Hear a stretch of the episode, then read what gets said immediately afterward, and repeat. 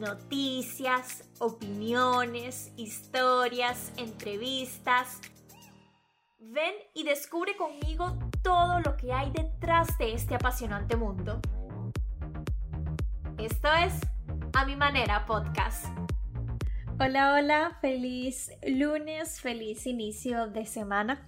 Qué gusto estar acá frente a este micrófono para contarles lo más destacado en el mundo deportivo. Todo por si aún no lo saben.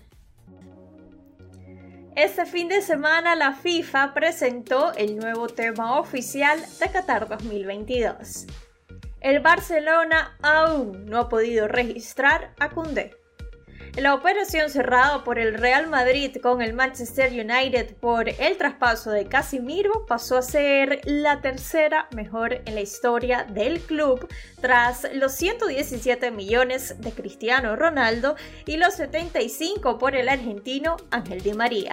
El Manchester United aparece como el mejor comprador del Real Madrid según ESPN y la ceremonia de entrega de los premios de la UEFA 2021-2022 tendrá lugar este jueves 25 de agosto en Estambul y además será el sorteo de la fase de grupos de la Champions League masculina. Lo mejor del fin de semana. Harry Kane se convirtió en el máximo goleador de la Premier League con un solo club. Son 185 tantos en el Tottenham, superando los 184 del Kun Agüero en el Manchester City. El Real Madrid goleó 4 a 1 al Celta con goles de Benzema de penal, Modric, Vinicius y Valverde. Los Ancelotti suman 6 puntos en sus dos primeros partidos en la liga por primera vez desde el 2018, dato que nos regala Juan Pablo Varsky. Tras la victoria en rueda de prensa, Ancelotti dejó claro que para manejar bien su vestuario es necesaria la comprensión de los veteranos y la paciencia de los jóvenes. Barça golea, Lewandowski anota y llega la primera victoria en la temporada para el Barcelona, reseñó ESPN. Los dirigidos por Xavi le ganaron 4 a 1 a la Real Sociedad. El PSG goleó 7 a 1 al Lille en medio de una semana llena de comentarios sobre la situación en el conjunto parisino. Mbappé, Messi y Neymar dieron la impresión de que se divirtieron en la cancha.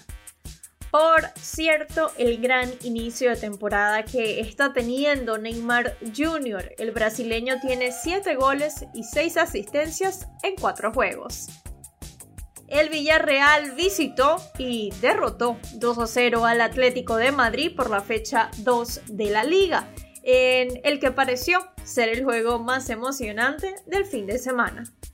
Newcastle y Manchester City firmaron un empate en la tercera jornada de la Premier League. Y el Bayern volvió a golear, esta vez 7 a 0 al Bochum. Lo más viral en las redes sociales. Nombres que fueron virales. Luka Modric porque a sus 36 años sigue dando lecciones de fútbol. Dani Alves porque pasó de la ovación a los abucheos con Pumas. Y Casimiro puesto a que hoy fue su acto de despedida en el equipo blanco. No puedo olvidar de hablar de dos. De Luka Modric y Tony Cross. Que para mí son... Hemos, hemos hemos logrado muchas cosas y con ellos he disfrutado mucho del fútbol. Datos curiosos. Deep fly ball, right center field. That's got carry. It's gone. Number 500 and history for Miguel Cabrera. Un día como hoy, pero de 2021, Miguel Cabrera conectó su honrón 500 para convertirse en el bateador número 28 en alcanzar 500 honrones en las grandes ligas. Además, solo cinco jugadores nacidos fuera de Estados Unidos lo habían logrado. Miguel Cabrera fue el sexto. Lo hizo en el último juego de una serie de tres en Toronto ante el zurdo Steven Matz. Hoy Miggy suma 506 honrones y 3077 hits. Un día como hoy, todos los venezolanos nos contagiamos con ese logro de Miguel Cabrera. Un jonrón que, bueno, pareció un regalo para todos. Vámonos con béisbol porque los Yankees de Nueva York obtuvieron un triunfo que necesitaban al vencer el domingo 4 a 2 a los Azulejos de Toronto para evitar una barrida que hubiese sido catastrófica. Pero a ver, la mala racha de los Yankees se reflejó mayormente el fin de semana con abucheos por parte de sus aficionados, imágenes de Gary Cole golpeando el techo del dugout y otras del manager mostrando también su frustración durante una conferencia de prensa posterior al juego del sábado. Por su parte, los Bravos de Atlanta jugaron con Osuna en el jardín izquierdo y fue abucheado en cada turno al bate después de ser arrestado por manejar en estado de ebriedad el viernes por la mañana.